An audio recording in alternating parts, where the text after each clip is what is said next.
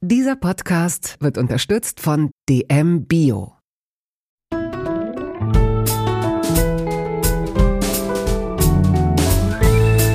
Kaugummi-Eis und Köfte, Feldsalat und Ravioli aus der Dose. Der Volksmund sagt, du bist, was du isst. In Toast Hawaii stelle ich meinen Gästen viele Fragen, die sich nur ums Essen drehen. Fast nur.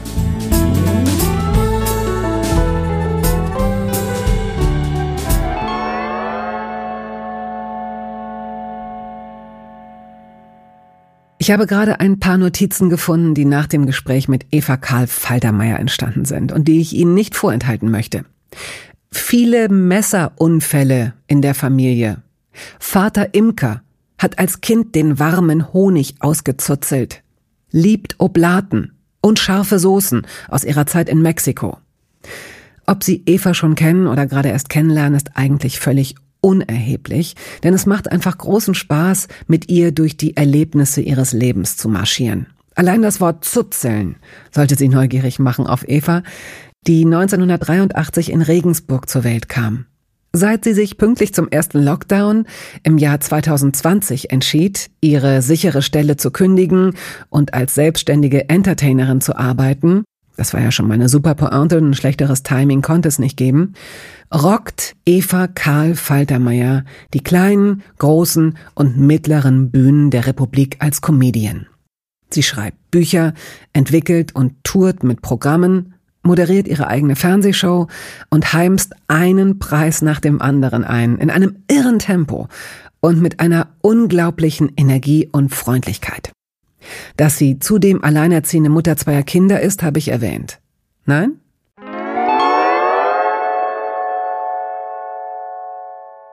So, bevor ich jetzt anbiedernd versuche, bajuvarisch äh, Hallo zu sagen.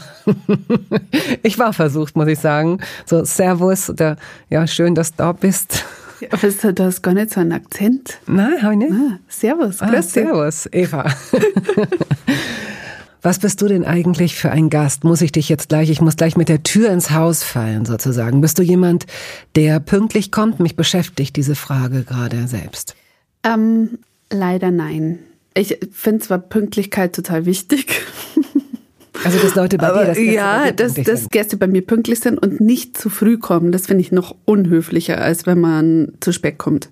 Also ich finde Pünktlichkeit eigentlich super, weil ich mich dann so drauf freue und ich bin dann irgendwann so aufgeregt. Also da geht's mir nicht um das Pünktlichkeit ist dann Tugend, sondern da geht's mir um ich freue mich so extrem und werde dann so aufgeregt mit jeder Minute mehr, dass das äh, einfach dann auch dem Treffen nicht mehr zuträglich ist. Es ist einfach gut, wenn man so ungefähr on time kommt. Aber ich bewege mich in einer sehr unpünktlichen Bubble und ich bin deswegen auch eher, weil ich weiß, die anderen sind auch unpünktlich, dann gibt man sich nicht mehr so viel Mühe. Mhm. Und dann verwischt, dann verwischt Ja, das ja total. Dann ist es nur noch, dass man sagt, treffen wir uns nachher, solange es noch hell ist oder Ja, irgendwie genau. sowas. Aha, glaube ich dir niemals. Aber Leute, die zu früh kommen, das stimmt schon. Das ähm, finde ich aber auch interessant, dass du es ansprichst. Das sind ja oft sehr vertraute Personen, wahrscheinlich Familienmitglieder oder Eltern, Eltern, ja. Also meine Eltern kommen gerne zu früh und wundern sich dann, dass noch nichts fertig ist.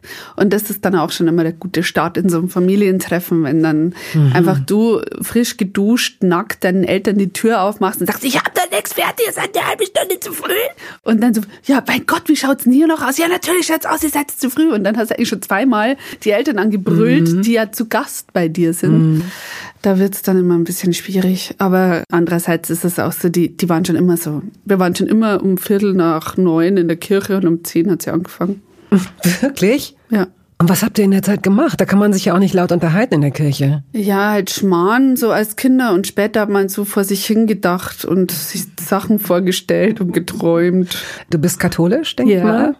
Und hast dann auch die Hostie jedes Mal bekommen. Das war ja immer ein bisschen, das ist ja immer ein bisschen wie Esspapier, ne? Ja, und das ist für mich super, weil ich liebe Oblaten. Also so, das habe ich immer meiner Mama aus der Backschublade auch rausgeklaut.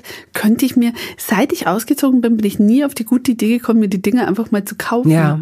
Weil ich, ich liebe die. Aber die hat halt immer, und ich backe aber selber nicht, bin keine große Bäckerin und dann kommst du nicht auf die Idee, dir sowas zu kaufen, wenn du keine Lebkuchen selber machst. Aber das ist eine gute Idee. Könnte und es gibt ja auch äh, alle möglichen Oblaten. Also ich meine, die in der ja. Kirche haben schon wirklich erstaunlich nach nichts geschmeckt. Also dass ja. etwas so sehr nach nichts schmecken kann. Man hätte auch ein Stück Papier wahrscheinlich äh, genau. sich auf die Zunge legen können. Später gab es die leicht vollkornigen. Ach. Äh, also die waren dann so, hatten mehr Grip irgendwie, die waren, die waren auch bedruckt und äh, Was? Das ist, da war das ja, war das, LSD. Das, das, die haben das dann so gebröselt, also da haben sie ein bisschen mehr Show-Element. Ähm, oh.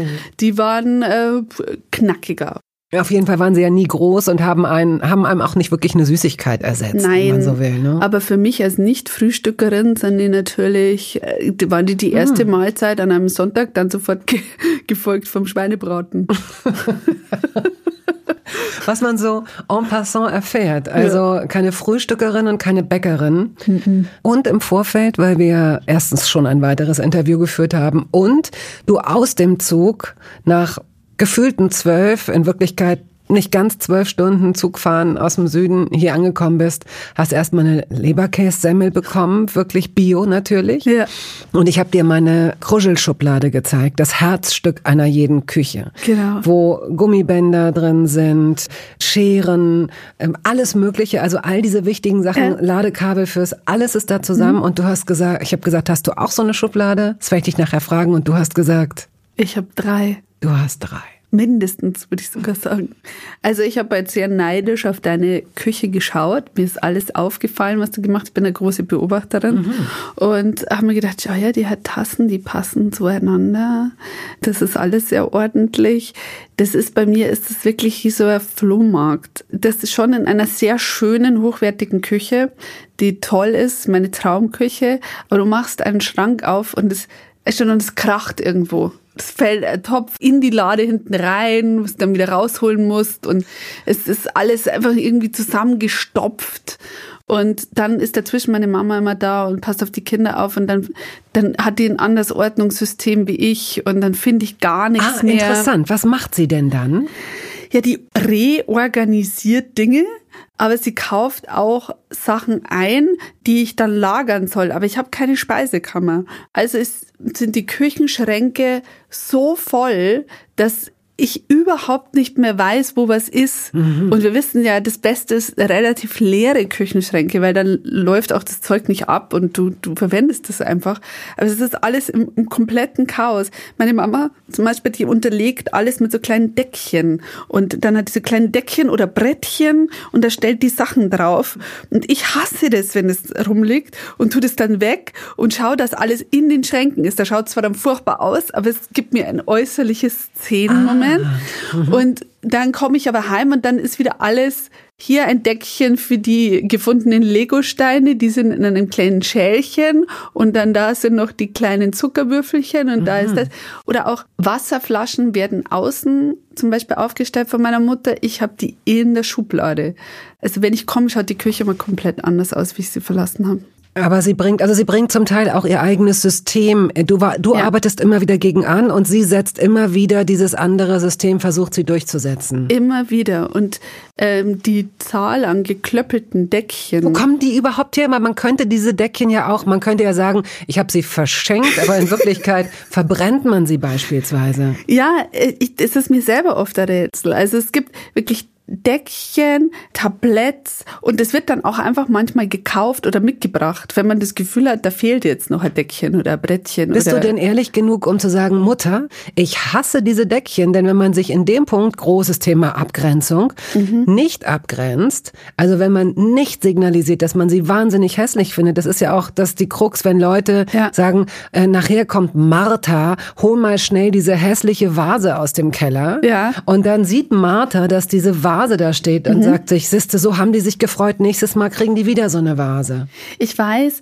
das Ding ist, also ich sage schon ab und zu was, aber ich bin ja auf ihre Hilfe auch angewiesen mhm. und unsere Stile haben sich schon immer sehr extrem unterschieden. Also zum Beispiel auch sowas wie Platzsitz verwende ich nicht. Oh, das ist interessant, weil ah, ich finde alles interessant, merke ich gerade.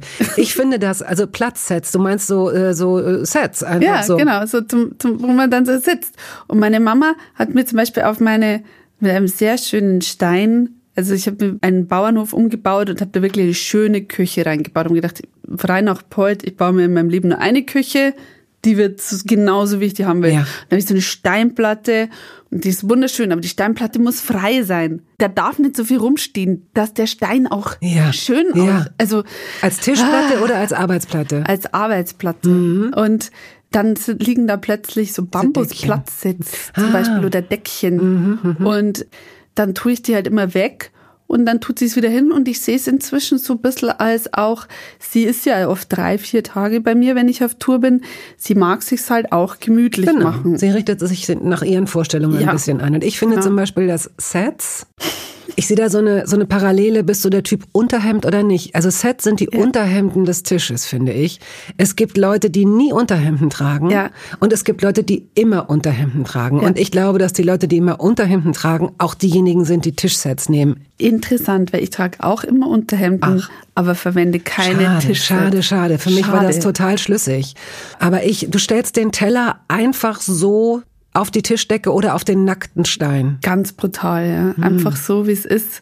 Also man kann mal auch mal verrücken. Es sind auch oft nicht die Teller, die jetzt so zusammenpassen. Das finde ich gar nicht so schlimm. Also Sind denn eigentlich auch Sachen vom Flohmarkt da? Weil ich finde ja. Sachen, die nicht zusammenpassen, auch super. Also ich werde bei Haushaltsauflösungen angerufen. Ich habe sehr viele nicht komplette Goldrand-Sets. Also Sets im Sinne von äh, Kaffeesets, Service alle möglichen, also da, da rufen mich wirklich Leute, Freundinnen rufen an, du, ich räume das Haus meiner Oma aus, komm doch vorbei, wir wissen ja, dir gefällt sowas. Ein Traum. Ja, und ich bin dann diejenige, ich habe so viel Geschirr, das ist unwahrscheinlich mhm. und nix ist vollständig. Aber was hast du? Hast du dann auch mehrere äh, Kännchen und so? Weil Kännchen Alles. braucht man ja eigentlich nicht so viel. Ja, auch mehrere Zucker. Döschen und ich habe da einfach so Fable. Ich wenn am Flohmarkt gehe, komme ich mit einem Geschirr heim. Und das war schon immer so. Und die, die zerstören sich ja eh selbst. Naja, wenn man zwei kleine Kinder hat. Verschwinden dann ja auch. Mit der Zeit ist das Geschirr wieder wegrationalisiert und dann kommt das nächste. Nur die Deckchen verschwinden nicht. Na, die Deckchen, die kommen immer wieder zurück. So. Aber weil die nicht zerbrechen können. Dann äh, steigen wir mal in das Absolute zurück ein und gehen ganz an den Anfang deines Lebens. Dieses Leben begann 1983 in Regensburg. Mhm. Du bist eine Schwester zweier Brüder. Gab es die schon? Nee, es gab einen, es gibt, glaube ich, einen älteren und einen jüngeren. Ne? Ja, ich bin ein Sandwich-Kind, um in der Kulinarik zu bleiben. du, bist das, du bist das Würstchen im Hotdog. Ja. Ja. Mhm. Ähm, deine Eltern gehören der Nachkriegsgeneration an. Mhm. Haben die beide gearbeitet oder hat deine Mutter sich um die Kinder gekümmert und hat vorher gearbeitet? Wie ist das gelaufen bei euch? Ja, also mein Papa war der Versorger. Ähm, das haben die sich so ausgekartelt. Der hat, äh, war Pressesprecher bei äh, einer Institution der Oberpfalz und äh, meine Mama, die hat dann für die Kinder oder nach, nach mir eigentlich, also wegen mir, hat sie aufgehört zu arbeiten. Sie hat gedacht, mit diesem Kind möchte ich auch wirklich jede Sekunde verbringen. so, das ist so eine Perle.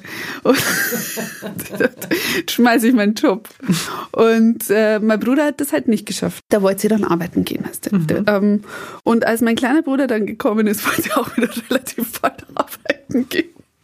Das wollte sie nicht nochmal erleben. Ja, dann wurde sie wieder, ist sie wieder in die Arbeit gegangen. Aber es war schon so klassisch. Also die Mama hat gekocht und geputzt und den Garten gemacht und die Kinder versorgt und der Papa ähm, hat die Welt erobert. Und der Papa hat auch, ist auch Imker ja. gewesen oder ist das noch? Ich weiß es nicht. Ja, er ist immer noch Imker. Der ist Imker, seit er irgendwie 17 oder 16 war und ist ein großer Bienenfreund, macht sich sehr viele Gedanken um die Bienen und äh, inzwischen ist es auch so, dass er immer mehr Leute sich Gott sei Dank fürs Imkern interessieren und mein Papa äh, auch fast schon Kurse gibt immer mhm. in seinem, also da kommen dann Leute und lernen bei ihm ein bisschen was übers Imkern, weil der hat einen unfassbaren Erfahrungsschatz. Ich konnte leider nicht zum Imkern anfangen, weil ich sehr lange mit meiner Mama zusammen eine Bienenstichallergie hatte. Ach du lieber Gott. Ja, ich glaube auch, dass das also mit die Freude am Imkern bei meinem Papa vergrößert hat. um euch fernzuhalten. Die zwei Frauen nicht im Bienenhaus waren. Er hat sich da auch so einen kleinen Aufenthaltsort im Bienenhaus gebaut, wo er dann ah. zum schönen großen Fenster hat er mal gechillt und gelesen. Er wusste, das stört ihn absolut niemand, weil wir nicht an den Bienen vorbei können. Wahrscheinlich ist er selbst Allergiker, aber das war einfach sein, seine Art, um damit klarzukommen. Genau ja. Ruhe zu haben. Mhm. Aber das muss ja für dich auch, also so eine, so, so eine Bienenstichallergie, wir reden jetzt sehr lustig darüber, aber das ist ja, kann ja auch eine verdammt ernste Sache sein. Also ja. selbst für Leute, die kein, nicht Allergiker oder Allergikerin sind, aber hat dir das Angst gemacht, wenn du im Garten gespielt hast? Nee, eigentlich gar nicht. Ich war immer ganz fatalistisch. Äh, also gut, ich bin jetzt nicht ins Bienenhaus hinter. So wahnsinnig war ich nicht. Vor allem nicht, wenn geschleudert worden ist oder so. Dann musste ich das, also wenn die den Honig rausnehmen, da, da ist äh, wirklich, sind sie aggressiv mhm. auch. Äh, aber es war auch am Anfang nicht so schlimm. Am Anfang ist nur alles so extrem angeschwollen über Wochen. Aber dann, als ich älter geworden bin, dann bin ich immer wieder in Ohnmacht gefallen und ich habe mich irgendwann dann auch hyposensibilisieren lassen mit meiner Mama. Das haben wir zusammen gemacht. Das hm. haben wir eingecheckt im Krankenhaus, haben uns die ganze Zeit stechen und oh pieksen Gott, lassen. Wie ist das? Wie ist das? Das ist denn? wirklich ätzend. Aber eigentlich, ich meine, du hast nicht viel zu tun, aber du hast halt ständig irgendwo so geschwollene Stellen und Bist du mit Bienen in einem Raum oder wird das künstlich? Nein, es wird künstlich gemacht und dann am Schluss wird eine Biene aufgesetzt. Das habe ich aber nicht mehr gemacht, weil ich dann schwanger geworden bin. Aber äh, meine Mama hat das noch gemacht und ähm, sie ist nicht mehr allergisch und ich bin auch nicht mehr allergisch. Und jetzt passt's und jetzt äh, können können wir den Papa auch im Bienenhaus besuchen. Das würde ihn sehr freuen. Jetzt ist er, ähm, ich werde jetzt Ozeanologin. Ja, äh, okay. Klar. Wow. Na gut. Magst du denn äh, Honig überhaupt? Ich liebe Honig natürlich. Also wir machen alles mit Honig. Wir haben gebacken mit Honig. Äh, wenn ich frühstücke, esse ich eine Mondsemmel mit gescheit viel Butter und Honig. Das ist mein Wohlfühlfrühstück. Ja, das ist aber auch wirklich so lecker. Richtig gut, mm. so im Sommer auch so. Mm. Also Honig liebe ich. Das schmecke ich auch überall raus. Ich merke mm. auch, ob es so gescheiter ist, was das für einer sein könnte. Woran, wie, versuch mal zu beschreiben, wie du das herausschmeckst. Äh, ja, ich finde ich persönlich finde, Industriehonig ist immer etwas klebriger und weniger schmackhaft als der normale Waldhonig. Das bilde ich mir zumindest ein. Ich weiß nicht, ob ich einer Blindverkostung standhalten mhm. würde. Aber ich finde, der, der Honig von meinem Papa, so ein, ich meine, frischer Blütenhonig ist einfach unfassbar gut. Das, äh, ist der trüb oder ist der klar? Das ist der, der erst klar ist und dann wird der trüb und hart. Also Blütenhonig ist mein absoluter Lieblingshonig. Mhm. Der ist, wenn er frisch ist, unfassbar gut. Und dann, wenn der hart wird, das liebe ich ja auch. Einfach so einen Löffel Honig essen oder in den Tee rein und dann immer wieder abschlecken. Das ist das Beste. Wenn man sich überlegt, also mir, mir ging das im vorletzten Jahr, glaube ich, so, dass ich vor so einem Honigglasregal stand sogar in so einem Biomarkt. Aber letztendlich macht es gar keinen Unterschied, ob es in einem ja. Super, also es macht einen Unterschied, aber überall haben wir so wahnsinnig viel Auswahl. Ja. Wenn man sich überlegt, bei Kaffee ist es ähnlich. Diese Prozedur, nur dass es in dem Fall Tiere mhm. sind, ja. wie die, wie oft die hin und her fliegen müssen, um so ein also wie kostbar Honig ist und wie ja. verschwenderisch wir damit umgehen, wenn man so will, ja, wie viel ja. es davon gibt. Das stimmt. Also ich, ich schätze den Honig tatsächlich und es gibt dann auch Bestellungen bei meinen Eltern und sie können den Bedarf eigentlich gar nicht mhm. decken. Sie sagen dann auch, jetzt haben wir gerade keinen Honig mehr. Also ich schätze das sehr und ich habe auch einen Bezug dazu, weil wir als Kinder immer Waben ausgezuzelt haben. Ausgezuzelt. Äh, da hast du dann so Waben bekommen und dann durftest du es direkt rauszuzeln und dann hattest du danach noch so eine Art Kaugummi im Mund. Ach.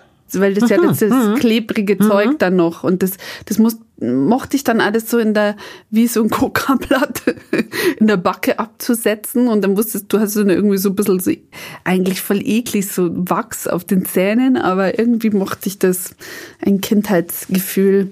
Und dann, wenn du das halt die kleinen Waben und so siehst, dann checkst du es natürlich erstmal richtig, was die da mhm. äh, arbeiten müssen. Ja gut, wenn wir schon beim Geschmack deiner Kindheit sind, dann äh, sag mal, was das Gericht deiner Kindheit war, was du glaubst, wenn du dich daran erinnerst. Was hast du als Kind am liebsten gegessen? Schwierig. Weil, weil es so viel ist oder weil es ja, so wenig? Ja, weil es so viel ist. Also ich liebe alles mit Kartoffeln. Kartoffeln sind bei uns in der Oberpfalz ist eine Gegend, da handelt auch viel in meinem ersten Cover-Programm äh, darüber. Kartoffeln waren halt so das, was da gewachsen ist, eine sehr karge Gegend gewesen, ein bisschen Armenhaus von Bayern. Und dann gibt es eine unfassbar reichhaltige Kartoffelküche.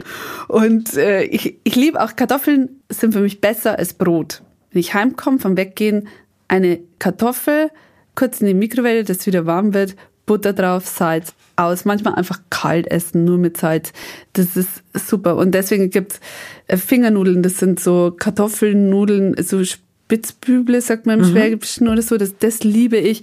Kartoffel, also dann ein Gorsbradel, das ist zum Beispiel so eine Art Kartoffelgrad heißt, ein Kartoffelauflauf, der mit Milch und Kümmel aufgegossen wird und dann wird da drüber so ein Bauchfleisch gelegt und das Bauchfleisch suppt so in dieses, in die Kartoffeln rein, das ist hervorragend. Oder auch, ähm, so viel auch vegetarisch Kartoffelmaultaschen, das sind quasi, ist ein, ein Strudel, ein lätschiger Strudel aus Kartoffelteig mit Äpfeln oder ähm, saures Kartoffelgemüse ist ein Restel essen, Tiroler Gröstel ist ein Restel essen. Also wir haben ganz viel so Reste essen. Es ist alles hervorragend. Also das sind meine Kindheitserinnerungen eigentlich eigentlich nur Kartoffelgerichte. Wenn man nach Hause kommt und in eine Kartoffel beißt, und ich gebe dir recht, die kann auch mit, mit Salz oder mit einem guten, mit einem guten Öl, oh, ja. Kürbis kein Öl, mit einem guten Olivenöl, eigentlich so fast ja, alles. Frischkäse. Oder auch ein, genau, ein Quark oder so, eigentlich ähm, wirklich sehr einfach. Nur sie müssen schon da sein, ja. weil die ja irre lange brauchen und man kann sie auch nicht bestechen. Es lässt sich auch jetzt nicht so beschleunigen Nein. wie viele andere Dinge, die man in die Mikrowelle packt, sondern die nehmen sich auch ihre Zeit. Ne? Das ist leider so. Man muss immer mehr Kartoffeln machen, als man braucht. Wie bei Nudeln. Wie bei Nudeln. Und dann hat man eben noch Teile für diese Restelessen mhm. oder eben für so einen Abend, wo man einfach dann mal noch dreimal zum Kühlschrank geht und dann sind die auch weg. Was wir auch total gern gegessen haben, ist einfach so, bei euch heißen es Pellkartoffeln, bei mhm. uns Overkartoffeln, einfach mal in der Schale in den Ofen rein und dazu ein Brathering mit aha, Butter und ja. Salz. Ja, so, aha, aha, okay. Mm. Ich mag äh, so ein so ein so ein Quarkhering ganz gerne. Hier äh, Sahnehering. Ah, so, ne? Ja. Mhm. mhm. Also da auch gerne mit Apfel und Gurke und. Genau. Ah, okay. Die Küche deiner Kindheit? Hat mhm. die sich verändert? Also seid ihr umgezogen seitdem oder ist das, das ist ein Elternhaus, steht das immer noch? Das Elternhaus steht und äh, die Küche, da haben meine Eltern irgendwann dann eine neue rein, da war ich so 16 oder 17 und die gibt's jetzt noch. Mhm. Ähm, also das ist noch, und das ist eine extrem enge Schlauchküche, in der wir uns immer gestapelt haben und diskutiert und geredet und abends sind immer alle in dieser Küche gestanden, die keine Sitzgelegenheiten hatten. Also bin ich immer auf dem Küchentresen gesessen. Mein, also wir hatten zwei so kleine Stühle im Eck. Einer ist immer am Boden gesessen, mein Papa ist immer am Kühlschrank gelehnt. Und dann haben wir uns auf engstem Raum die Familie dann unterhalten oder über irgendwas diskutiert. Da hat die Mama jedes Mal eigentlich gesagt, die Küche hätte man größer bauen sollen. Würde ich heuer nicht mehr so machen. Und äh, so das Fazit. Wenn ich wieder Haus baue, die Küche größer. Gut. Ja. Habt ihr äh, sonntags zusammen gegessen? Ja fix. Also das, keine Diskussion. Das Sonntagessen heilig. Und da gab es dann einmal Fleisch. Und da gab es halt dann einen Braten oder so einen Gockel oder mal einen Sauerbraten. So diese, die, das, was man denkt, dass das bayerische oder deutsche Küche ist, mhm. das ist ja eigentlich ein Sonntagsessen, so Braten. Und das war bei uns auch genauso. Und vielleicht gab es mal Schnitzel, aber halb zwölf, pünktlich. Keine, früh, ja, ja. keine okay. Diskussionen. Mhm. Also Kirche um zehn, Essen um halb zwölf. Naja, Kirche Viertel nach neun. Ja, Viertel nach neun waren wir da, genau. Wir waren viel früher da als, als die anderen. Und dann, ähm, dann mhm. um zehn Kirche an, dann war es um dreiviertel elf aus und um halb zwölf war es Essen am Tisch. Und wenn man da wirklich zu spät gekommen ist, Diskussion. Dann haben wir gebetet, dann haben wir gegessen miteinander, aber ordentlich. Also mit Sitzen und Sitz Mhm. Und äh, Hände, nicht die Ellenbogen mhm. und also richtige Regeln quasi. Und dann wurde Tischgespräch geführt, das immer sehr stark ins Politische dann abgedriftet ist. immer sonntags oder was? Immer sonntags. Also weil mein Vater, mein, meine Brüder und ich extrem unterschiedliche politische Meinungen hatten, auch voneinander. Und dann hat mein großer Bruder Politik studiert, ich habe Politik studiert, mein kleiner Bruder ist Journalist, ich bin Journalistin. Und es hat sich natürlich schon in der Jugend abgezeichnet, so diese Inter Interessen. Mhm. Und dann wird da richtig heftig Papa Kommunalpolitiker über die Politik diskutiert. Und dann hat meine Mama irgendwann das immer beendet mit, jetzt lassen wir mal wieder die große Politik sein und jetzt tun wir mal wieder abspülen. Wo man dann aber auch sagen muss, dass meine Brüder sich dann sehr schnell verdünnisiert haben und letzten Endes auch hauptsächlich ich geholfen habe beim Abspülen. Und dann hat jeder sich ein Plätzchen ergattert man hat geschaut, dass man möglichst schnell dran ist. Es gab so die äh, Ofenbank und äh, dann drüben die Couch im Wohnzimmer und dann noch ein Sessel im Wohnzimmer. Und dann hat jeder so ein kleines Nickerchen, also ein Natzadel, sagt man in Bayern. Jeder so sein Natzadel gemacht, haben geschlafen. Ach, wie schön.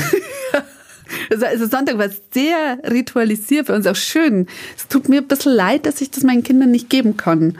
Das schaffe ich nicht. Nein, ähm, momentan ist dein nein. Leben wirklich sehr durcheinander und sehr ja. unregelmäßig auch. Ne? Genau. Im Übrigen ist der Job, den du machst, das weißt du selbst, das ist so ähnlich wie Gastronomie, ja. ganz ähm, unsozial. Denn ja. wenn die Leute weggehen und Spaß haben wollen, bist du diejenige, die da auf der Bühne steht. Also du bist abends sehr oft weg. Ja, und dann schaffe ich es in der Früh eben nicht in die Kirche. Ich schaffe es, also wo man auch sagen muss, ich meine, ich habe inzwischen natürlich ein differenzierteres Verhältnis zum Glauben und so als meine Eltern damals. Aber äh, ich würde ihnen halt gern schon so diese Regelmäßigkeiten mitgeben. Und ich schaffe es halt nicht, um acht in der frühen Schweinebraten äh, für meine Kinder zu brutzeln oder äh, einfach so, ja, so kleine Rituale. Ich fand diesen Sonntag immer sehr heilsam. Mhm. Und ich habe auch gemerkt, ich war sonntags lost, als ich ausgezogen bin. Dann fand ich den immer extrem trist und leer. Und bei meinen Eltern noch, weil dann nach dem Nazadel sind wir nämlich dann spazieren gegangen. Aber ich wette, dass du das gar nicht so gerne gemacht hast, oder? Irgendwie schon. Also ich mache das jetzt auch wieder, wenn ich bei denen bin. Ja. Bin sofort wieder drin. Es gab natürlich Schutzzeiten, äh, die Heavy Jugend oder so, aber auch da bin ich halt dann mit Doc Martens und schlecht gelaunt und zu viel Puder im Gesicht. Sehr viel Abstand. Und sehr viel Abstand, leicht verächtlich reinschauen, mhm. äh, hinter ihnen her und habe mich halt dann trotzdem gefreut, wenn ich äh, äh, Schwammerl im Wald gefunden habe oder so. Also wir gehen ja dann auch oft in die Pilze, in die Schwammerl. Und irgendwie siehst du bei uns auch, es gehen Sonntag dann alle nach dem, nach dem Essen und dem Mittagsschläfchen spazieren. Das gehört irgendwie dann so dazu. Und dann darf jeder noch mal ein bisschen diffundieren im Haus, aber dann gibt's auch bald Kaffee. Na, ich finde das wirklich schön. Ich finde es schön, dem zuzuhören. Ja, und dann äh, bis, bis zum Abendessen erstmal nix dann kann jeder, also wenn halt auch so Sachen macht, wie nochmal Klavier üben, haben wir damals gemacht, oder nochmal Hausaufgabe oder nochmal was lernen. Und dann, dann gibt's die Brotzeit und dann dann Fernseh schauen bis zum üblichen Tatort und dann ist Sonntag vorbei. Und das war unser Ritual. Und das ist äh, wirklich äh, schön. Also weiß nicht, wann ich das vielleicht irgendwann mal schaffen könnte, das mit meinen Kindern so einzuführen, dass man es zumindest einmal im Monat macht. Also ich bin ja froh, dass sie das bei meinen Eltern noch mitbekommen, mhm. ähm, weil ich glaube, eben gerade was Essen betrifft, sind so Ritualstrukturen schon auch gut für die Seele. Und das ist ja auch das, was man eben auch, was ich jetzt auch sofort erzählt habe. Also es ist ja das, was man so, an was man sofort denkt. Man denkt ja nicht an die schnell gemachten Nudeln, die man mal mhm. kurz irgendwie an dem Mittwoch von der Mama gekocht bekommen hat, sondern man denkt ja an die schönen Essen. Werbung. Es gab eine Phase in meinem Leben, in der ich alles richtig machen wollte in Bezug auf meinen Körper. Genügend Flüssigkeit, Bewegung, die richtige Ernährung. Hey, ich werde ein ganz neuer Mensch und kürze das an dieser Stelle mal ab. Aus mir wurde kein ganz neuer Mensch. Solche Pläne sind löblich, aber in der Regel zum Scheitern verurteilt. Wir wollen zu schnell zu viel und übersehen, wer wir sind und wer wir jahrzehntelang waren. Nichts gegen Veränderungen, nichts gegen gesündere Angewohnheiten oder Ernährungsumstellungen. Aber ich finde, sie müssen zu unserem Leben passen und es muss irgendwie Klick machen im Kopf. Rückblickend kann ich sagen, dass mir die Dinge, die sich bei mir dauerhaft in Bezug auf meinen Körper oder Ernährung veränderten, immer auch einleuchteten, weil ich eine Veränderung in meinem Körper oder in meiner Kondition oder in meiner Konzentration spürte. Vor ungefähr zwei Jahren riet mir eine sehr gute Freundin, die Ärztin ist, dazu, ein paar kleine Check-ups durchzuführen und bat mich eindringlich darum, täglich Omega-3-Fettsäuren zu mir zu nehmen. Wenn du sonst auf alles verzichtest, Bettina, darauf bitte keinesfalls, sagte sie mir und empfahl mir gleich noch die Marke dazu, Norsan. Da hätte sie die Inhaltsstoffe gecheckt, die nähme sie nämlich selbst auch. Nun ist es ja nicht so, dass ich das nicht selbst schon hundertmal gelesen hätte. Allein schon um Entzündungen abklingen zu lassen, ist unser Körper auf ungesättigte Fettsäuren angewiesen, kann sie aber nicht selbst produzieren. Wir müssten täglich 250 Gramm Makrele oder Sardellen oder Lachs essen. bekommt niemand von uns hin, oder? Ich begann dann damit, verschiedene Produkte zu vergleichen. Rezensionen, Qualitätsnachweise, Erfahrungsberichte und landete, das hätte ich mir also sparen können, wieder bei Norsan. Daher fällt es mir wahrscheinlich auch so leicht, diese Produkte hier zu bewerben. Es gibt die hochdosierten Omega-3-Produkte im Sortiment als Kapseln oder Öle aus Fischöl oder Algenöl. Letzteres dient als vegane Variante. Und für Kinder gibt es beispielsweise vegane Kaugelee-Drops. Mein Favorit ist das Fischöl, weil ein Esslöffel pro Tag ausreicht und ich damit zudem noch Vitamin D3 aufnehme. Gesundheitsversprechungen kann und darf ich hier nicht machen, das ist klar, aber ganz subjektiv als Bettina kann ich sagen, dass ich mich deutlich fitter und konzentrierter fühle seit anderthalb Jahren, also seit ich das Öl täglich nehme. Und ich werde dabei bleiben, Podcast-Werbung hin oder her. Und meine Arztfreundin ist auch happy. Sie ist eine von über 5000 Ärztinnen und Ärzten, die die Produkte von Norsan empfehlen. Ich habe auch gerade nochmal nachgeschaut. Norsan ist die meistverkaufte Omega-3-Marke in deutschen Apotheken. So, und weil das der Deal auf Gegenseitigkeit ist, machen wir es hier endlich auch mal so, wie Sie das vielleicht schon aus anderen Podcasts kennen. Es gibt einen Code mit einer Ermäßigung von 15 Prozent auf Ihre erste Bestellung. Dieser Code ist gültig bis zum Ende des Jahres und lautet Toast 15, kleingeschrieben und ohne Leerzeichen. Toast 15. Sie finden die Infos dazu auch in den Show Notes. Rückblickend auf die Zeit nach deinem Auszug, also du bist dann nach Regensburg gezogen und ähm, hast studiert. Mhm. Fällt dir ein Gericht ein, von dem du dich in der Zeit wahrscheinlich am häufigsten ernährt hast? Gott, ist jetzt unangenehm. Es darf ruhig Fastfood sein. Das ist bei den meisten Nein, Menschen ist, wahrscheinlich das so. ist nicht mal ein Gericht. Es ist, das ist. Na, was ist es? Mini-Zimtos von der Norma. Was? Mini-Zimtos? Ja, was von der Norma. Das sind so Cornflakes mit Zimtgeschmack, Zimtzucker, mhm. mit Dosen Ananas. oh, Flakes Hawaii. Ja, ja genau, Flakes Hawaii. Und Dosen Ananas und Milch. Wie ich das verdaut habe jeden Tag. Aber da habe ich eine Mini-Zimtus-Packung in zwei Tagen gegessen. Und davon habe ich mich wirklich hauptsächlich ernährt. Und dann noch Toast mit Frischkäse drunter und einer Baguette-Salami, auch von der Norma das noch. Das war meine Zufuhr. Und in der Uni, wenn ich ganz wild war und mal wirklich Geld ausgeben wollte, dann bin ich hier zum Supermarkt gegangen und habe ähm, eine Leberkassemmel gekauft und so einen Schokopuffreis. Ja, Puffreis. Also dann bin ich irgendwann einmal im dritten Semester zum Hausarzt und habe gesagt, ich fühle mich so komisch.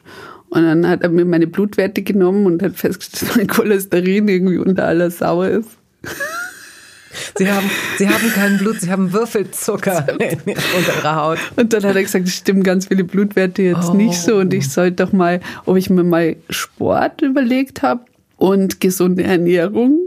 Also es ist halt so lustig, weil ich war immer schon so Hemd und der hat das natürlich nicht gesehen, dass ich mich nur scheiße ernähre. Mhm. Und dann habe ich schon langsam auch mal so einen Salat eingeflochten in die Ernährung. Aber es war schon streckenweise immer das Gleiche. Es wurde dann auch ist aus den Mini-Zimters wurden dann Schokomüsli mit so Kirschen aus dem Glas und deine Kombinationen aber auch wirklich. Also ich versuche die ganze Zeit immer noch, während du sprichst, die Kombination aus Ananas und Zimt klar zu kriegen. Voll geil, ist wie die Pina Colada des oh kleinen Mannes. Oh. oh Gott, oh Gott, oh Gott, oh Gott, oh Gott. Ja, aber naja, gut ja, ich bin jetzt nicht stolz drauf, aber ich meine, ich hatte nicht viel Geld und dann irgendwie, das waren so, das waren einfach Knallerkombis, die immer gingen. Offenbar. mm, immerhin, Gott sei Dank warst du aus der Pubertät raus. Deine Knochenfugen waren schon dicht irgendwie. Denn du siehst ja sehr gesund und auch sehr sportlich aus. Ja, bin ich null. Mhm. Mach keinen Sport. Null, null, null. Dann warst du für ein halbes Jahr in Mexiko. Mhm. Hast du dir aus der Zeit irgendetwas abgeguckt, das bis heute möglicherweise in deinem Kühlschrank ist oder regelmäßig gekocht oder gegessen wird? Ja, lustigerweise scharfe Soßen. Ich bin in einen Asia-Shop rein in Regensburg und die hatten original mexikanische Sachen und da habe ich dann extrem Backflash bekommen und habe das alles wieder gekauft. Und ich bin eigentlich, ich esse gar nicht zu scharf, also ich mag gar nicht zu scharf. Mhm. Aber dann, wenn ich diese Soßen sehe, dann erinnert es mich auch wieder an, an schlimme Schärfeattacken. Aber das da habe ich inzwischen ein wohliges Gefühl dazu und dann kaufe ich mir die jetzt halt. Also das habe ich zum Beispiel immer, dann habe ich ähm, auch aus der Zeit, als ich in Mexiko war, weil ich einen argentinischen Freund hatte, Mate-Tee. Das ist ein fester Bestandteil meines Ernährungsplans. Mhm. Also diese aus dem Kürbis raus. Dann esse ich wahnsinnig gern, ähm, oder ich mache auch so, so Salsa, also so Al Pastor, auch solche Sachen und alles mit Koriander. Natürlich gibt es dann auch so Fertigsachen, die man, auf die man irgendwie steht, wie fertige Mole. Das ist diese Soße mit diesen, glaube ich, über 30 Zutaten. Eine davon ist Schokolade. Äh, also da, da ist schon viel hängen geblieben, was ich gerne mag. Mhm. Und da hat sich schon so ein bisschen in die Richtung entwickelt, auf jeden Fall. Aber wie gesagt, in Mexiko, als alle wahnsinnig scharf gegessen haben, war ich jetzt nicht die, die sich noch extra Chili über die Papaya-Stücke auf der Straße gestreut hat, sondern halt nur bisschen, war offen dafür, aber jetzt, jetzt habe ich komischerweise Backflashs. Wenn ich das sehe, dann, dann muss es möglichst mhm. scharf sein. Und dann denke ich da so dran an Mexiko.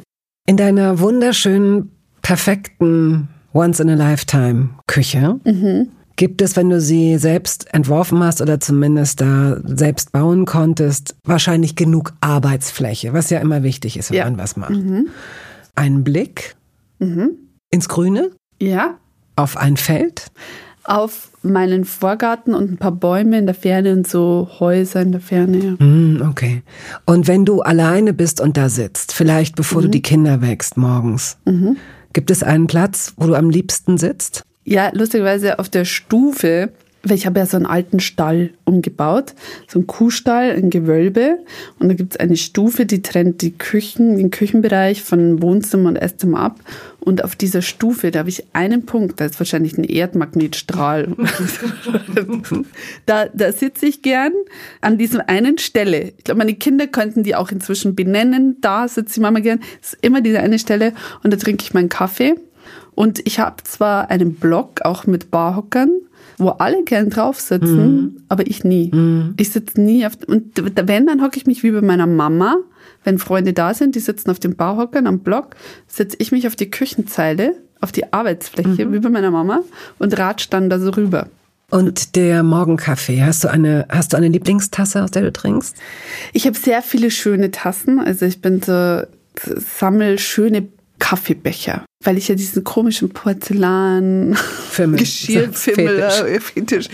Ähm, und da sind halt dann Sonnen drauf oder da steht auch irgendwie in so Hippie-Schrift äh, Think Positive. Oh. Also es ist wirklich, aber die sind, die sind schön. Die sind, schauen so alles ein bisschen Vintage-mäßig aus. Das ist, die machen mir persönlich Freude. Ich weiß nicht, mhm. jedermanns Geschmack. Oder auch so Blechbecher mag ich gern, so Emaille. Und ähm, aber so einen richtigen Eva-Becher habe ich eigentlich nicht. Ähm, das klingt nach Bohnenkaffee, was du so sagst. Absolut, natürlich. Wirklich? Nur Bohnenkaffee. Ach. Ja, ich habe eine äh, gute Kaffeemaschine und da gibt es einen ganz normalen Filterkaffee. Und wenn du morgens Kaffee für dich aufsetzt, mhm. deine Kinder sind ja noch nicht so weit, vielleicht kommt deine Mutter dann später noch mhm. dazu, mhm. aber eigentlich müssen die ja in die Schule oder ja. hm? Mm, setzt du dir zwei Tassen auf? Also es läuft lustigerweise auch so, dass ich den Wecker ausschalte, dann sage ich zu meinen Kindern, steht's auf, dann gehen die zu meiner Tante rüber, wir haben mehr Generationen wohnen, da machen die ihr Frühstücksritual, mit dem ich nichts zu tun habe. Ach. Ich drehe mich nochmal um, dann komme ich schlecht gelaunt die Treppe herunter und meine Kinder sind eigentlich schon fertig. Da mache ich noch mal ein bisschen hier schnuppern, da schauen, ob alles passt, sind die Zähne geputzt, Zahnbürstelkontrolle. Und dann entlasse ich sie nach diesem TÜV, nach der Abnahme, äh, schaue, was alles dabei haben, mache ein Pausenbrot, oft auch nur Müsliriegel und dann, je nachdem, was sie wollen, gar nicht so viel als Pause. Keine Gesichtswurst auf dem Vollkornbrot? Nee, das sind die ganz, also die, die eine mag gern Leberwurst und der andere mag gern Müsliriegel. Mm. Sind die eigentlich glücklich Gurken, mögen sie beide noch. Und dann, ähm, dann fängt mein Teil des Tages an. Dann lege ich mich manchmal nur mal hin, je nachdem, ob ich getourt bin oder nicht. Also jeder, ich wollte gerade sagen, die, die Leute, die dich noch nicht kennen, müssen ja. wissen, und das ist jetzt unironisch, Eva ist eine Maschine. Wenn Eva einen Fahrtenschreiber hätte, wie ihn LKWs haben, dann würde, würde man die Tinte alle zwei Tage nachfüllen müssen wahrscheinlich und der würde rumzappeln, wie wahnsinnig, weil dass du mal zur Ruhe kommst, ist ja toll, dass du dir morgens diese Ruhe ja. gönnst, denn du arbeitest irre viel und wenn du arbeitest, sehr konzentriert und fokussiert ja. und lange. Also genau. bis tief in die Nacht. Bis tief in die Nacht, komme oft erst um drei oder so heim dann mit dem Auto, wenn ich beim Auftritt war, jetzt irgendwo im Allgäu oder so. Und dann lege ich mich nochmal hin und dann, dann rufen mich Leute an. Caro Matzko ruft rein. Also es gibt immer so ein paar Freunde, die mich regelmäßig anrufen. Caro ruft mich bei ihrer Hunderoute an. Äh, Wo sie weiß, dass du noch im Bett liegst. Ja, aber ist okay. Ich beantworte okay. das und kann ja auch wieder weiter schlafen. Mhm. Dann ruft mich die nächste an auf dem Weg zur Arbeit, auf dem Rad. Meine sozialen Kontakte durch, die vier Freunde, die ich habe. Und dann gehe ich runter irgendwann, wenn ich dann sage, okay, jetzt habt ihr mich endgültig aufgeweckt, Welt. Und dann mache ich mir meinen Filterkaffee und hocke mich auf die Stufe und schau. Mhm. Und wenn Sommer ist, hocke ich mich raus, da habe ich so eine Bank, so, mhm. so eine richtige Rentnerbank mhm. vor meinem Haus. Und dann hocke ich mich auf die und dann schaue ich da. Das ist gut, um erstmal den Blick. Ja, das ist wirklich gut. Ich habe das Gefühl, ich sehe, wie du da sitzt. Ich sehe diese Stein ähm, und mach mir das jetzt bitte nicht kaputt. Die Fenster gehen bis zum Boden. Ich möchte, dass es so ist. Ja, es ist so. Und ich sehe da so ein paar alte Steinplatten davor und da mhm. steht diese Bank und du, ich meine, morgens erstmal auf eine Wiese zu gucken und auf ein paar Bäume, das ja. ist halt einfach, als würde man ähm, tja, nochmal so extra Akkuleistung vielleicht genau. kriegen. Das ist toll. Es ist gut, seinen Tag so zu beginnen. Und ich liebe auch einfach dieses nur Schauen. Ich mache das auch mhm. Am Abend, schaue ich mal eine Zeit lang nur und in der Früh. Mhm. Das sind meine Zeiten. Ansonsten denkst du ja auch permanent und das Beobachten ist ja auch Teil deines Berufs. Insofern ja. ist es gut, dass du auch mal nur schaust. Du hast innerhalb kürzester Zeit zwei wirklich tolle Bücher geschrieben. Äh, letztes Jahr Der Grant der Frau. Mhm. Also der Grant, das ist für grantig sein, also der so Zorn, Wut, Ärger mhm. der Frau, Geschichten einer unterschätzten Emotion. Und jetzt dieses Jahr im März äh, herausgekommen ist ähm, Mama Fatale, verdammt lustige und absurde Geschichten aus dem Alltag einer unperfekten Mutter.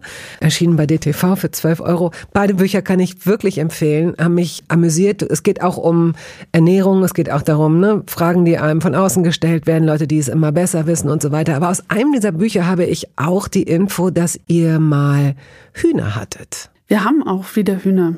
Die hat dann äh, der Fuchs mitgenommen. Wenn man Tierbesitzer ist am Land, mhm. ähm, dann merkt man, dass alle auch ein bisschen abgeklärt sind. Also wenn man da sagt, wir sind alle gerade VegetarierInnen daheim, weil äh, der Fuchs unsere Hühner mitgenommen hat und wir jetzt irgendwie nicht mehr vorstellen können, Fleisch zu essen, und das war auch eine Zeit lang so.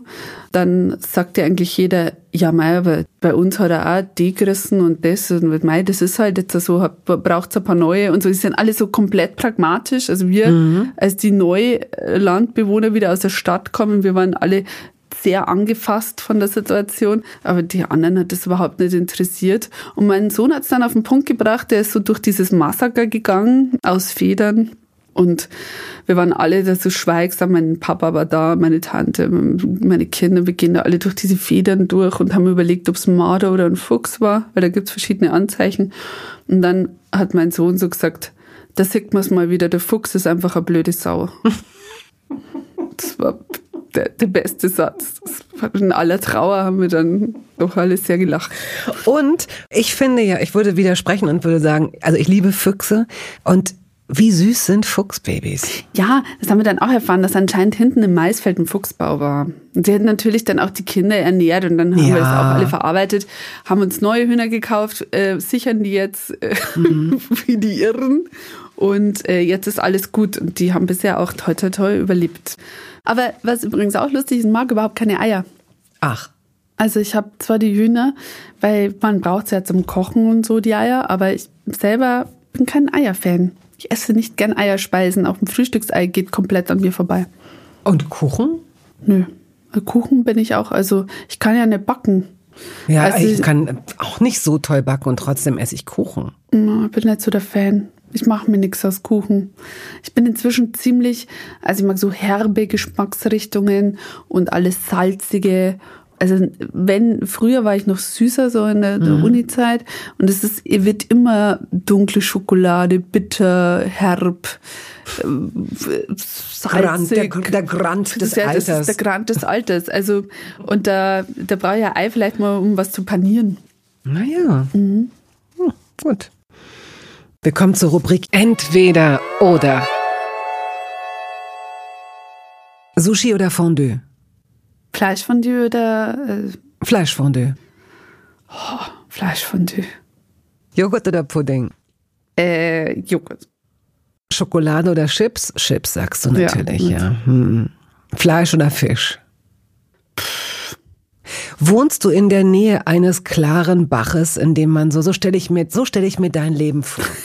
Nicht, dass du es tust, aber dass du es könntest. Du könntest wahrscheinlich da, wo du wohnst, oder du fährst meinetwegen eine Viertelstunde raus und da sind so Gewässer, wo man dann so unglaublich tolle, reine, lachende, gesunde Fische rauszieht. Ja, ja, das stimmt. Also ich komme aus, ähm, wo ich ursprünglich herkomme, da gibt also sogar mein Onkel ist Fischwasser, gibt's gute Forellen und dann gibt's an der Donau gibt's Waller und dann gibt's Hechte und ähm, ich selber wohne an einem Bach, der geht sogar durch mein Grundstück durch, aber der ist nur ganz klein, da gibt's keinen Fisch.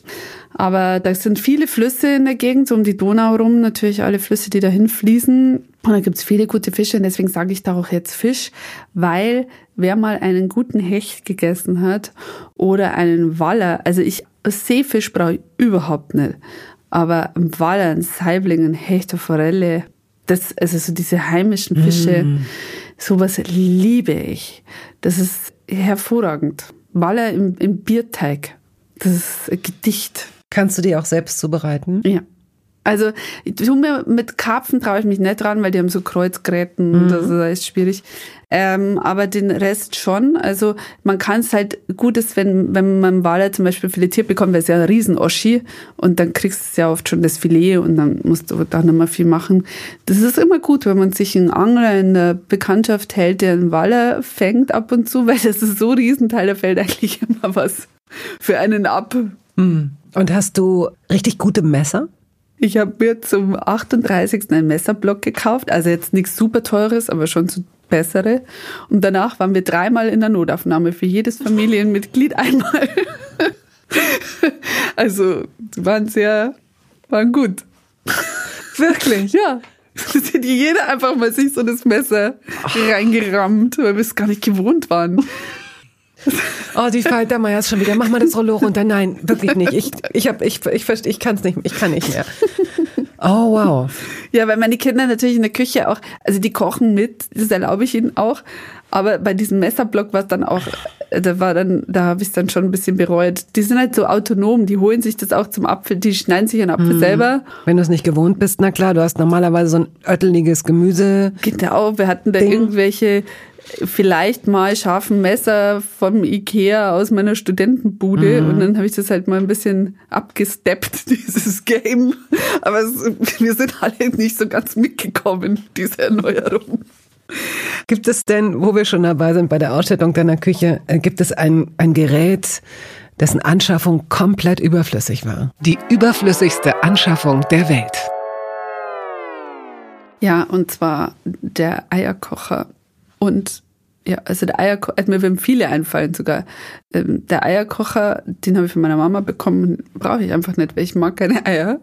Das könnte sie wissen als deine Mutter, aber okay. Und wenn ich dann für andere Leute Eier mache, dann Machst du die im Topf? das mache ich im Topf und dann sage ich, ja, was, was meinst du denn? Ja, so und so. Also das, das Ding braucht es einfach gar nicht. Und auch die Nudelmaschine, weil pff, ich glaube, ich habe jetzt dreimal Nudeln gemacht, aber, das Aber Ding hat, hat auf so viele Aufsätze und ich brauchte auch immer noch jemanden dazu, weil ich zu ungeduldig bin. Also bei mir, äh, das kann ich allein nicht motorisch. Und dann mache ich das immer mit jemandem zusammen. Und da ich jetzt viel alleine koche, mache ich jetzt natürlich gar keine Nudeln mehr, außer die Kinder würden mir jetzt wieder helfen. Das wäre jetzt vielleicht wieder so ein kleiner Hoffnungsschimmer. Letzten Endes machst du jetzt einfach Kartoffeln warm und du hast ein super Essen.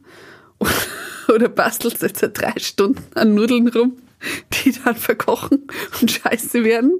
Also für was die Nudelmaschine? Und die hat auch so viel Aufsätze und so, weißt Da sind halt so viel tausend Aufsätze bei dieser Nudelmaschine dabei, die wir alle nicht verwenden, weil du machst ja nicht deine Suppennudeln selber zum Beispiel. Wer macht das? Und es liegt einfach alles rum. Weg damit. Ja. Ich finde, du schenkst einer deiner Freundinnen, die dich jeden Morgen anrufen, jeden verdammten Morgen, ja. wenn du eigentlich noch eine halbe Stunde schlafen könntest. Die eine kriegt dieses Ding mit den Aufsätzen und die andere wird dazu verdonnert, dich damit zu überraschen, ah. für dich ein Käsefondue zu machen und zu das organisieren. Das ist gut. Das ist gut. Ich weiß auch schon, wie ich das aufteile. Super. Gut. Du hast ja auch von vier Freunden gesprochen. Ja, das genau, kann man auch in zwei Zweiergruppen so. Das ist gut. Mhm. Butter oder nichts? Nee, Butter natürlich. Butter. Hast ja schon. Ja, ja, ja, Butter. Und Weißbrot oder Schwarzbrot? Schwarzbrot, also frisches Roggenbrot mit Anis und Kümmel, so Bauernbrot, Butter drauf, Schnittlauch. Geil. Süßes oder salziges Popcorn? Äh, salziges. Reis oder Nudeln? Reis. Reis oder Kartoffeln, Kartoffeln. Ne? Ja, Die Kartoffel, Kartoffel gewinnt alles bei Fall. dir. Mhm. Sticht alles. Mhm. Bier oder Wein? Bier. Oh, das, das kam wie aus der Pistole geschossen. so, Frikadelle oder Falafel? Ich würde sagen, inzwischen sogar Falafel. Okay. Ein paar fliegende Fragen zum Ende. Zu den schönsten Gerüchen aus meiner Vergangenheit gehört? Der Holzofen von meiner Oma, in dem sie Rohrnudeln gemacht hat. Das ist so gut. Das ist einfach, immer noch so ein Zigarrengeruch von meinem Opa drüber kann, aber das ist einfach dieser Holzofen, so ein echter Kochholzofen. Und die Rohrnudeln, die klingen auch echt gut. Oh, das ist gut. Die, die könnte ich dir mal machen, ja. wenn ich mal hier bin, mit Zeit. Das ist ganz einfach. Du hast doch auch eine Nudelmaschine, vielleicht bevor du sie verschenkst. Die Rohrnudeln gehen ohne, nur das sind so, mhm. so dicke. Ne, da ja. komme ich zu dir in den Süden. Ja. Ja. Sehr gern. So Hefegebäck kann ich backen. Mm. Mm. Davon kaufe ich immer zu wenig. Ich bin maßlos Einkäuferin zu wenig. Na gut, davon kaufe ich immer zu viel. Davon kaufe ich immer zu viel von sowas wie Schmand, Sahne, kann auch mm, so ein Schmandersatz sein, irgendwie mhm. vegetarisch, vegan. Aber da habe ich immer so viel, bis die mich dann hinten schon äh, sich räuspern im Kühlschrank und sagen, ich bin jetzt mal vor vier Monaten abgelaufen. Ich habe hier ein, mich trotzdem noch essen. ein Dasein gefristet in einem Olivenglas. Wäre nett, wenn ich mal mhm. entfernt werden würde. Nimmst du Zusatzpräparate, sowas wie Mineralien oder Vitamine? Ja, leidenschaftlich gerne. Was davon nimmst du? Also eigentlich alles. Vitamin C, totale Calcium, Magnesium. Ja, ähm, Magnesium, Zink, Folsäure, äh, Selen, manchmal Vitamin D. Das mhm. habe ich aber verschrieben bekommen. Mhm. Dann ayurvedische Stoffe, mhm. Bitterstoffe, weil man isst zu wenig bitter, habe ich ja. mir sagen lassen. Dann ähm, ja, alles. Also ich mache da auch so, so Kur richtig. Also da nehme ich mal zeitlang zum Beispiel nur Omega-3-Fettsäuren. Es ist nicht logisch. Es ist, glaube ich, nur das Gefühl, dass ich am Limit arbeite und mir denke, jetzt möglichst viel Schrott in meinen Körper reinhau, dann wird schon irgendwas hängen bleiben. Okay.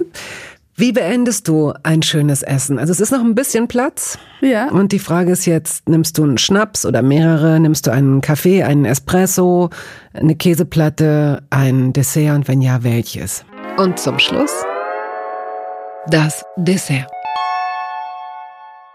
Für mich persönlich jetzt, wenn ich jetzt wo zu Gast mhm. bin, dann verzichte ich auf das Dessert und die Käseplatte und nehme den Schnaps. ich liebe schon einen guten Schnaps dann am Schluss. Also ich bin kein Dessert-Typ. Überhaupt nicht. Das ist sehr selten, dass mhm. mich das mhm. kickt. Aber so einen guten Brand oder beim Griechen ein Uso, das macht mir Freude. Du gehst jetzt gleich noch essen mit einer Freundin. Ja. Wisst ihr schon, wohin ihr geht und äh, was du essen wirst? Also das ist ja in Neukölln, deswegen weiß ich, dass es hundertprozentig irgendwas sein wird aus einem Land, wo ich noch nie was davon gegessen habe. Also mhm. ich, ich, esse mich da auch quer durch die Nationen immer, wenn ich in Neukölln bin. Das ist mir wichtig. Da habe ich auch meinen Kindern mal den berühmten Dönertag gemacht, an dem wir verschiedene Döner aus allen möglichen Nationen gegessen haben. Es war sehr aufregend schon zum Frühstück. Und wir wissen noch nicht genau, wo wir hingehen. Aber ich habe heute zum Beispiel Bock auf sowas wie Ceviche oder so. Da hätte ich heute Lust drauf, so einen, weil wir jetzt auch über Fisch geredet haben, mm. glaube ich, auf so einen, so einen guten. Frisch, frisch, frisch in Berlin gefangene, schöne Forelle. Genau, so Forelle aus, aus der Berliner Letten. Ja, aus, das, aus der Spree. Ich wünsche dir viel Glück, viel Spaß und wenn alles vorbei Dankeschön. ist, dann vielleicht auch noch einen guten Schnaps zur Verdauung oder yes. zwei und dass du morgen richtig lange schlafen kannst. Danke dir. Es war sehr schön. Es war sehr schön. Dank. Vielen Dank.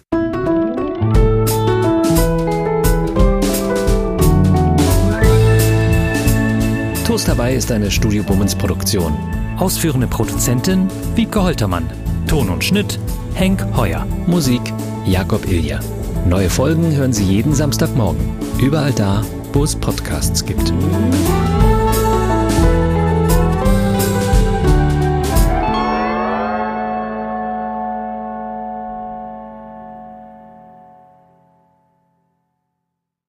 Dieser Podcast wurde präsentiert von DM Bio.